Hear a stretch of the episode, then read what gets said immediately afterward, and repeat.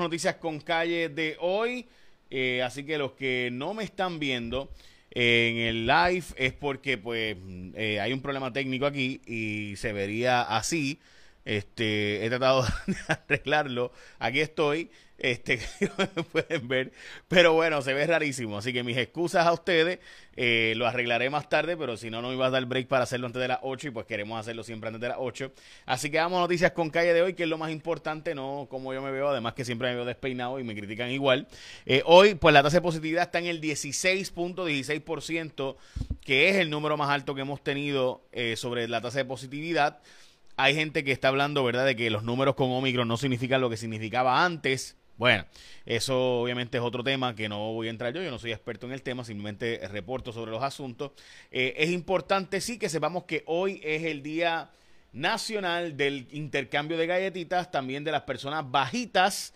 Eh, es el día en que se recuerda eh, la llegada de los padres de la nación norteamericana a los Estados Unidos y también es el día en India de las matemáticas eh, y también es el día del el pan de nueces y dátil. Uf, válgame. Este, ok. Suena brutal, ¿verdad? Vamos a las portadas de los periódicos. Vital la tercera dosis para mitigar Omicron, dice el Departamento de Salud. La portada del Nuevo Día. En el primera hora, Biden impulsa pruebas anti-COVID a tutiplén para mucha gente.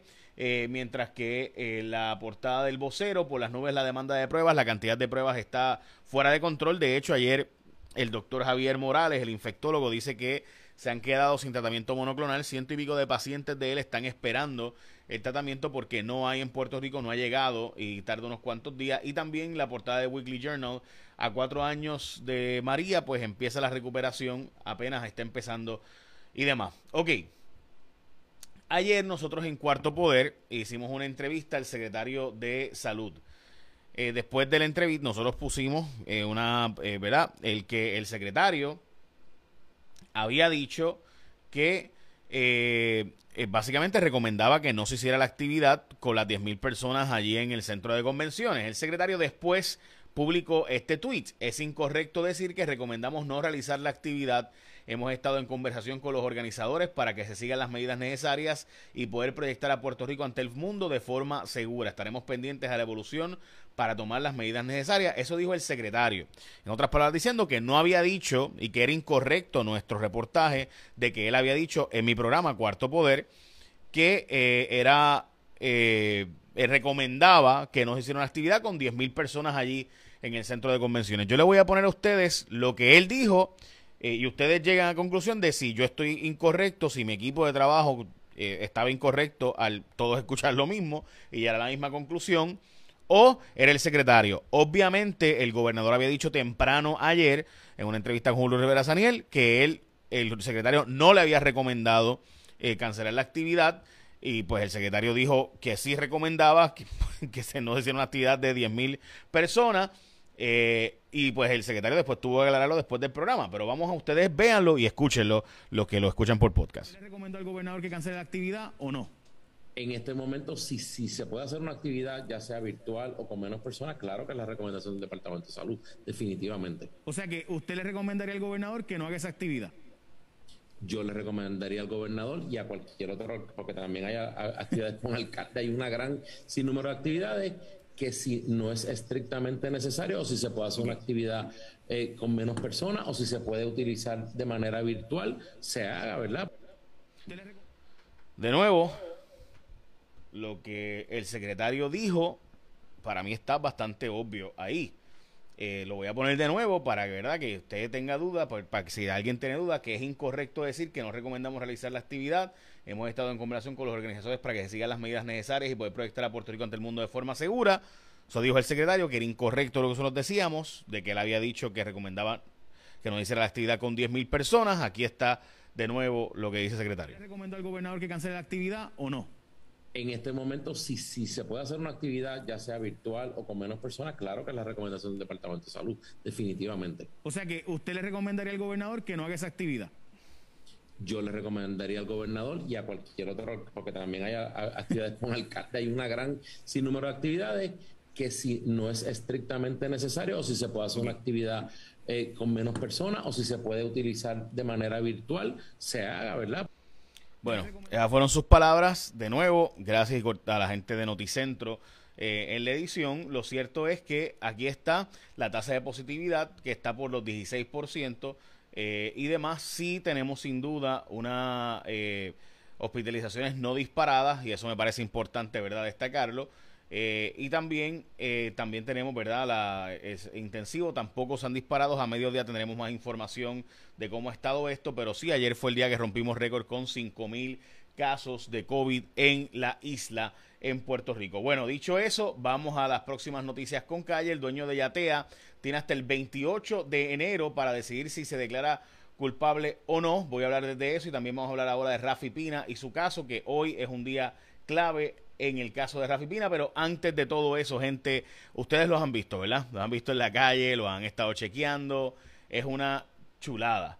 Eh, pero, este, yo no sé ustedes, ¿verdad? Pero aproveche el momento y comienza a conducir tu Audi nuevo. Puedes aprovechar las ofertas Audi, el A4 2022, desde 1.49% APR, ahora con un bono de 4 mil dólares. El Audi A6 2022, solo una unidad disponible desde el 0.99% APR el bono de 6 mil dólares. Escuchaste bien, ¿verdad? El Audi Q3, el Q3 2022 desde 1.49% APR. O sea, tú has visto estos vehículos de Audi, ¿verdad?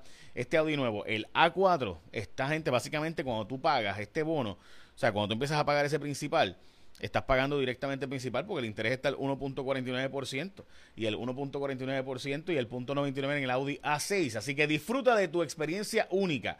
Te esperan en Audi San Juan, Marginada Avenida Kennedy. El número es 787-277-0707. Chequéate los Audi en Audi de Avenida Kennedy ahí en San Juan. La oferta es válida hasta el 31 de diciembre por si acaso, así que más detalles en el dealer. Ahí está la información. Bueno, Vamos con lo próximo y es que el caso de Rafi Pina, ayer la defensa trató de hacer ver que había más gente que tenía acceso a la bóveda de la casa y con eso pues básicamente tratan de plantear que Rafi Pina no tenía control de las armas y no tenía posición constructiva de las armas de fuego. La Junta demandó al gobierno, tal y como reportamos ayer, para anular las, leyes de retiro que le dan unos beneficios de retiro que cuestan 80 millones de pesos anuales y el gobierno no ha sacado los fondos para esto. El dueño de Yatea, que es el famoso caso del individuo que usaba el yate para supuestamente eh, pues hacer fechorías contra menores de edad, eh, pues resulta ser que hasta el 28 él no tiene para decidir si se declara culpable o no. Están negociando en ese proceso. Hay seis candidatos para la alcaldía de Guaynabo. Eso le da mayor probabilidad de ganar a Eduardo O'Neill. De hecho, por eso es que se quita eh, Carmelo Ríos, porque la candidatura de Dana Miró le quitaba votos en, el, en la zona urbana, mientras que Eduardo O'Neill pues, está sólido en la zona rural de Guaynabo. Y por tanto, al dividirse, Eduardo O'Neill tiene una, ¿verdad? Tiene las posibilidades más de ganar, porque él tiene toda la estructura de Héctor O'Neill, que es el que realmente está haciendo ¿verdad? el trabajo político. Esa estructura de Eduardo O'Neill y Héctor O'Neill corre eh, por un lado, mientras que la estructura que estaba con Ángel Pérez, pues se divide entre Julio Abreu, Dana Miró y demás. Así que ahí está, ¿verdad?, el, asunto político de por qué Carmelo Ríos se sale de la contienda, porque realmente las posibilidades que tiene de ganar Eduardo O'Neill bastante fuerte. Veremos a ver. Los policías retirados tendrán acceso al plan vital, es una buena noticia sin duda que ayer anunció la secretaria de la gobernación. Eh, también esta historia me parece importante de por qué se debe educar en Puerto Rico sobre el tema del blockchain, lo que será sin duda el futuro y que no estamos educándonos sobre esto. Biden sí tenía planes de venir a Puerto Rico. Eh, y llegó a estar venir la, avanzada y todo para verificar ¿verdad? los asuntos de seguridad, pero eh, aparentemente fue suspendido ante anoche, no, anoche no, ante noche a las 7.30 de la noche. Eh, el alcalde, exalcalde Arroyo Chiques de Aguas Buenas, estaba cobrando 50 centavos por casa en eh, o sea, básicamente estaba saliendo a peso la casa en Aguas Buenas, 10 mil casas, eran 10 mil pesos mensuales, pero se dividían 5 mil para el alcalde y 5 mil supuestamente alguien se quedaba en el medio con esos chavos. Eh, y eso pues fue el acuerdo para que se declarara culpable a Luis Arroyo Chiques. Esto es reportado por Noticiel porque no había salido antes. Esta información salió ayer realmente. NORAD va a hacer una actividad de North American Aerospace Defense Command. Va a ser una actividad que va a incluir vuelos sobre Puerto Rico, eh, los, estos vuelos militares de la operación. Dice, The Air Defense of North America is our top priority.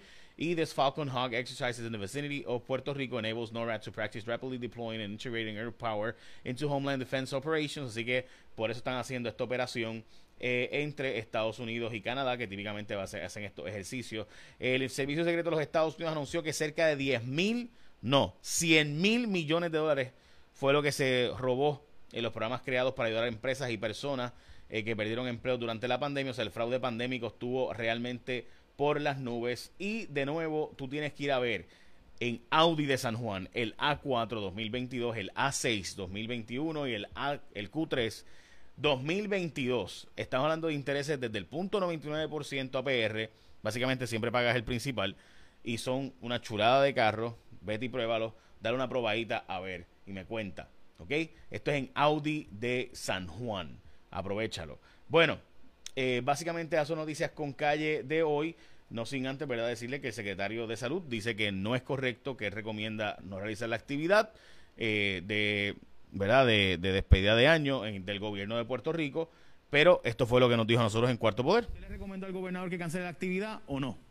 En este momento, si, si se puede hacer una actividad, ya sea virtual o con menos personas, claro que es la recomendación del Departamento de Salud, definitivamente. O sea que usted le recomendaría al gobernador que no haga esa actividad.